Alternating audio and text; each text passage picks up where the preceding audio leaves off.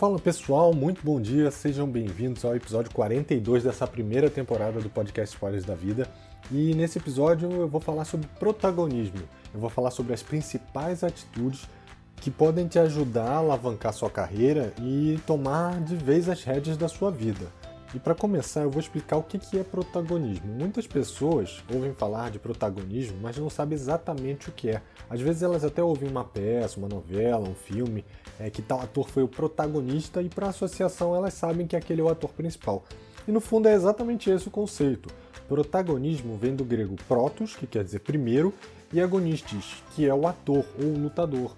Então, que era exatamente o primeiro ator do drama grego, ou seja, o personagem principal. Então, a origem etimológica do protagonismo já dá uma ideia do que, que se trata de ser o ator principal, ser aquele que comanda a sua vida. Mas se você não é o protagonista da sua vida, o que, que você é, né? Então, você é a vítima, você é o lado oposto do protagonismo, você é o antagonista, é o rival. É... Bem, e aqui eu vou, para explicar melhor o que é esse conceito de vítima, eu vou voltar um pouco no tempo, na época em que você era criança. Lembra daquele dia que você ficou gripado, que você teve uma alergia, ou que você ficou meio caidinho e acabou precisando da sua mãe e ela cuidou de você, te deu atenção, te deu carinho, te deu remédio, te deu todo aquele amor que uma mãe pode dar. Então, aqui começa um caminho que pode mudar totalmente a sua juventude e também o seu futuro. Pô, Bruno, como assim? É tudo isso só porque minha mãe cuidou de mim? Não, na verdade não tem nada a ver com a sua mãe. Eu estou usando aqui um exemplo, mas é, tem a ver com como você percebeu e interpretou a atitude dela e como você moldou o seu comportamento baseado nisso.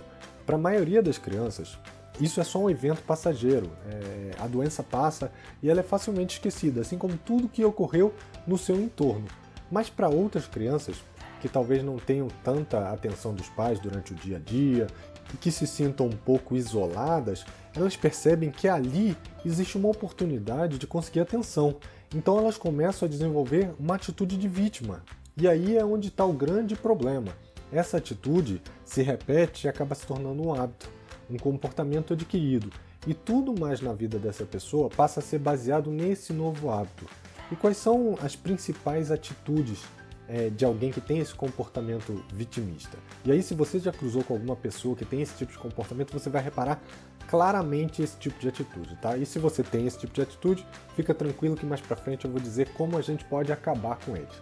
Então, um, um vitimista, uma vítima, ele sempre busca uma justificativa interna ou externa para algo que deu errado. Interna é alguma coisa de si mesmo, ou externa é alguma coisa que não está no controle dele. E geralmente vem da parte externa. E às vezes ele até se auto-sabota, mas ele não assume a responsabilidade pelo problema. Por exemplo, se essa pessoa foi demitida, ela vai achar que a culpa é do chefe, ela vai falar que não gostava mesmo do trabalho, que a empresa era ruim, vai dar graças a Deus que isso aconteceu, vai ficar feliz que levou os 40% do fundo de garantia.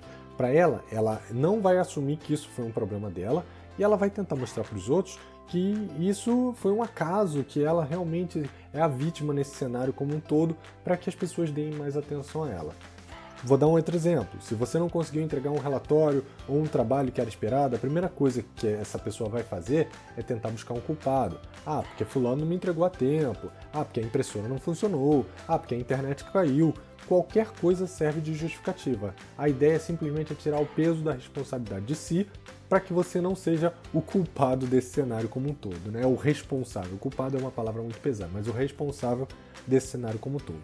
E aí vai além, né? Até e deixar de ir para academia ou de fazer dieta tem desculpas. Ah, hoje é sexta, trabalhei muito essa semana. Ah, eu mereço um descanso. Ah, hoje está chovendo e se eu pegar chuva eu vou ficar doente.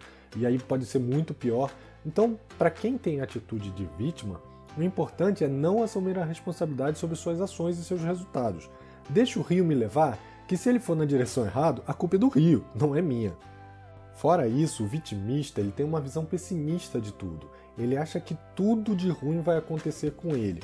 Quer que as pessoas tenham pena dele o tempo todo porque a vida dele é miserável e ele não, não consegue nada do que era esperado. Então ele sempre procura a atenção dos outros. Tem uma necessidade grande de aprovação, de ser querido, da atenção dos outros, com medo de sempre ser rejeitado, seja no relacionamento pessoal ou profissional, não importa.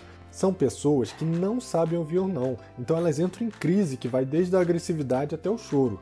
Eles são incapazes de ouvir críticas alheias e muito menos de serem autocríticos. Né? Eles preferem manter a autoimagem de que estão certos, mas que o mundo é cruel com cada um deles, né? E se não fosse o mundo cruel, a vida deles realmente seria um sucesso. Então eles são extremamente resistentes a mudanças.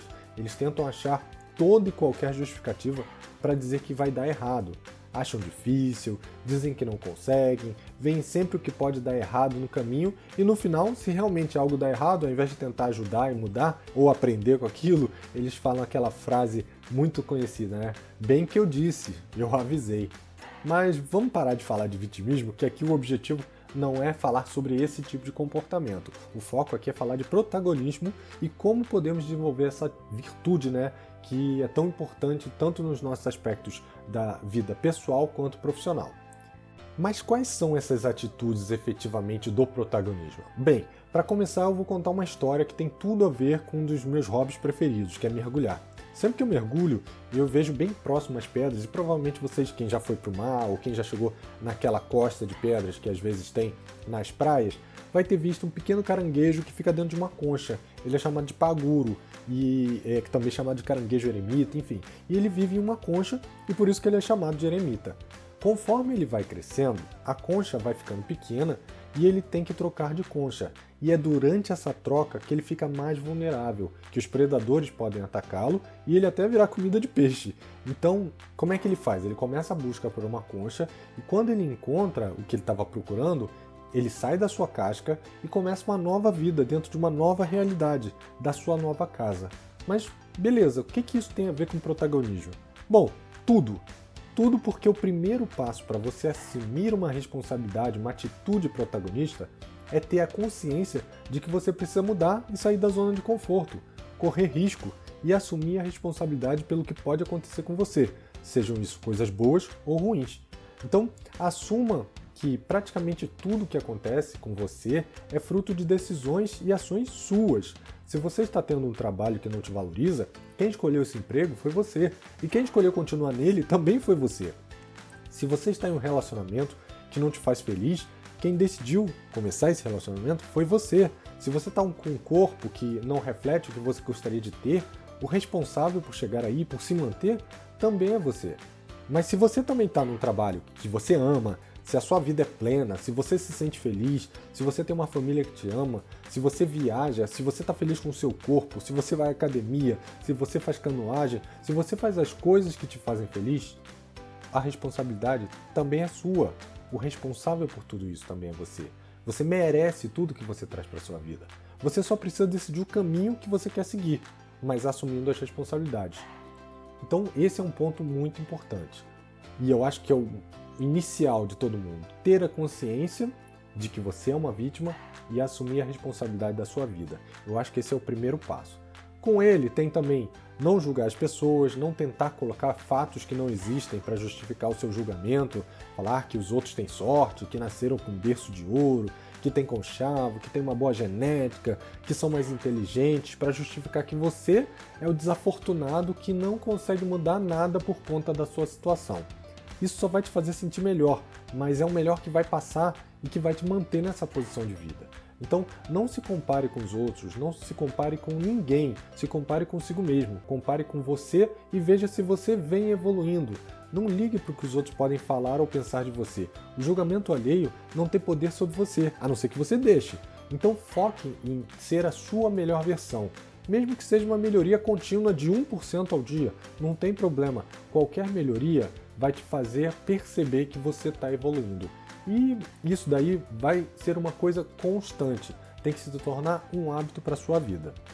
E saiba que tudo na vida é impermanente. Se você está tendo momentos maravilhosos ou péssimos, não se preocupe, isso vai passar.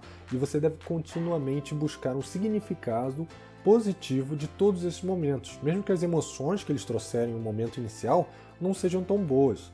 Esse ano a gente está em isolamento social, né? não sei que horas você vai estar tá ouvindo esse podcast, mas a gente está passando por uma pandemia com muitas pessoas morrendo, empregos sendo perdidos, a economia está sendo arruinada, está sendo realmente um, um período bastante difícil, não se pode negar isso.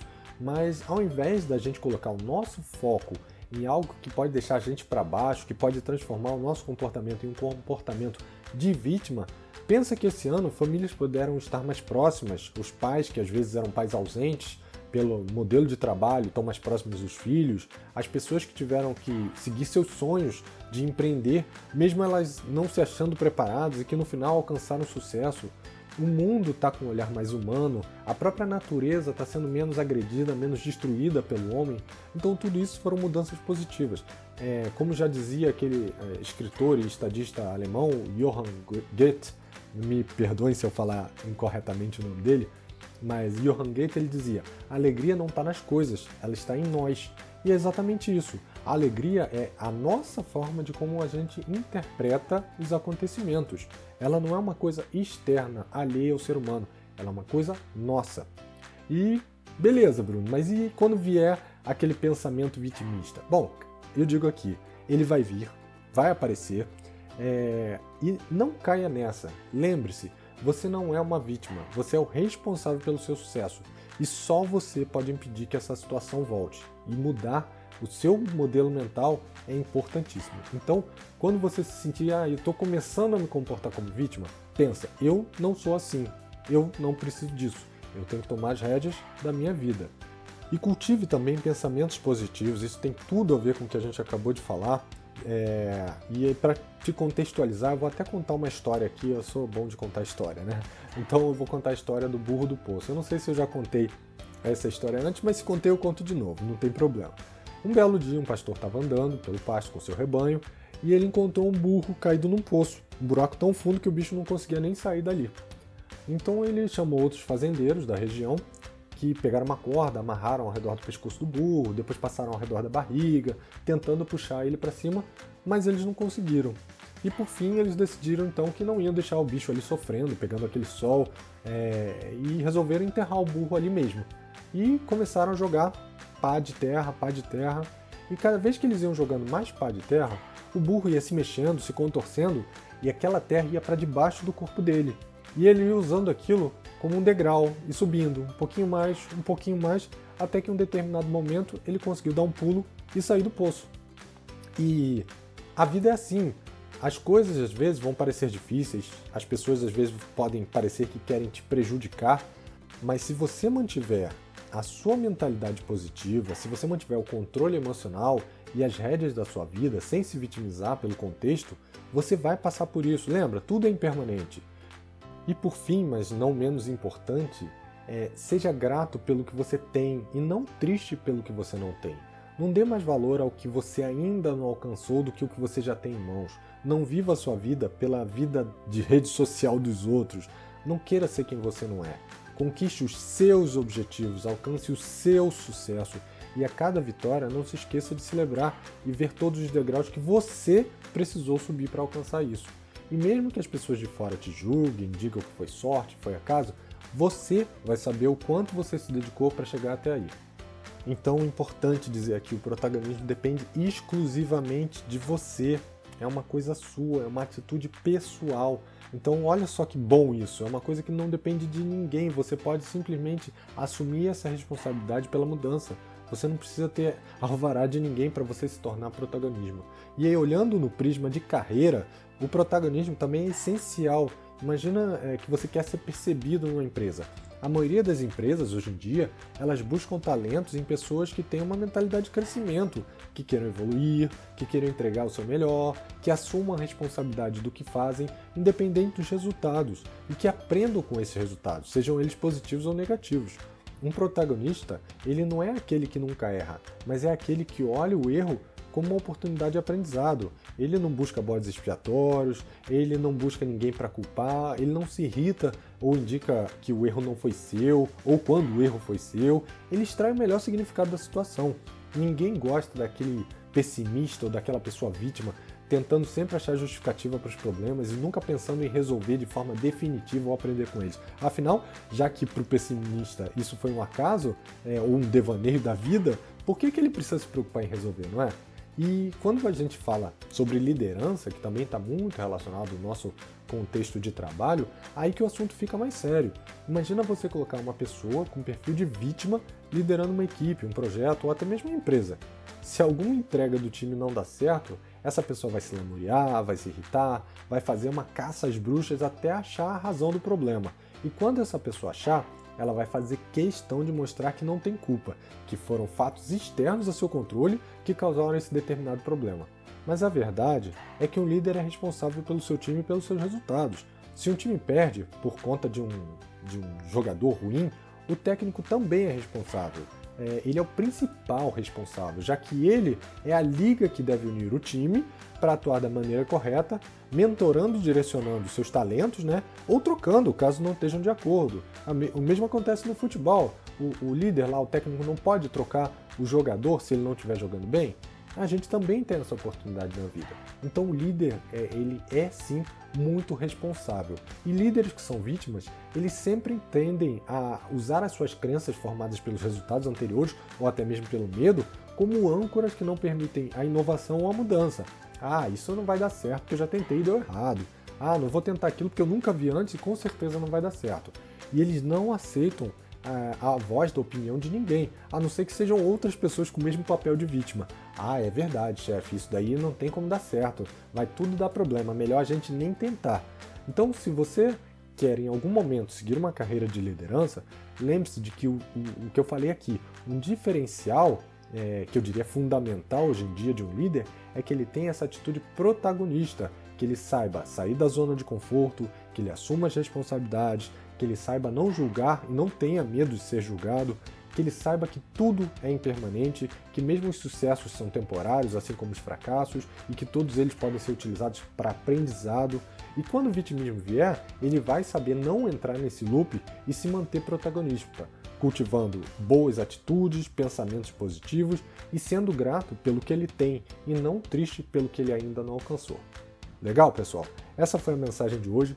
É, foi longa, espero que vocês tenham gostado. Entrei aí num tema que é, é bem recorrente quando a gente está falando, conversando de trabalho, principalmente, e até mesmo para pessoas que querem, é, que têm alguma motivação na vida, mas que não conseguem dar aquele primeiro passo e elas acabam sempre bus buscando justificativas.